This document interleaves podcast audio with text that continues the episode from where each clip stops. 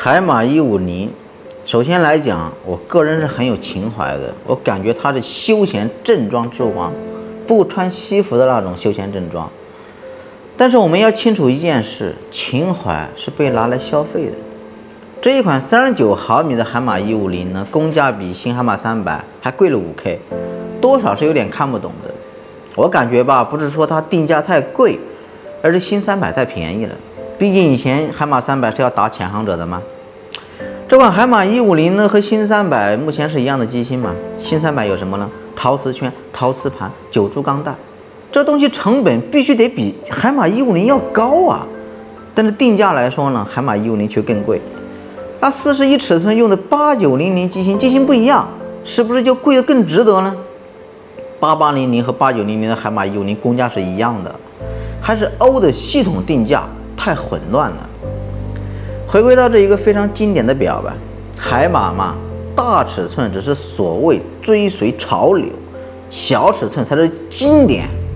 看看大表潮流化，今时今日是不是已经快结束了？八八零零机芯的参数呢，我已经讲得很明白了，这里就不再聊了吧。感兴趣的话呢，可以去翻翻看。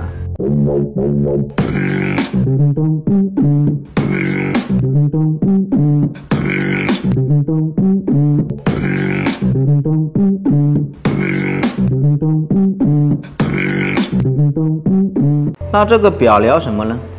还是经典这两个字。看看它这个表壳，我觉得是最美的。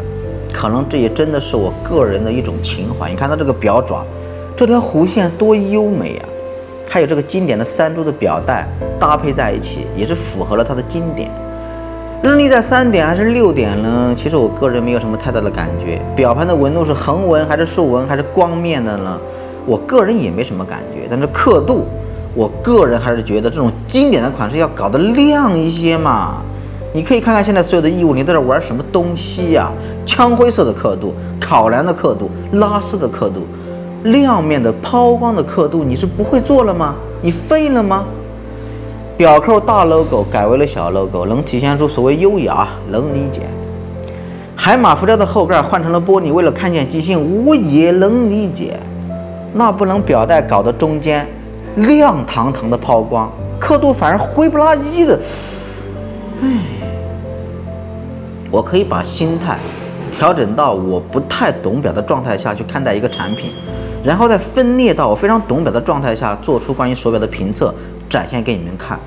但是我好像调整不了年龄，就像我理解不了啊，只要是传统的时间久一点的品牌，它的产品都在向年轻化的设计靠拢。上一代的奔驰的优雅，宝马的运动，奥迪的气质，就像这块海马一五零一样，都变了，变得所谓年轻化。我们慢慢都不再年轻，所以有一些不理解也正常吧，也只能这么安慰自己了。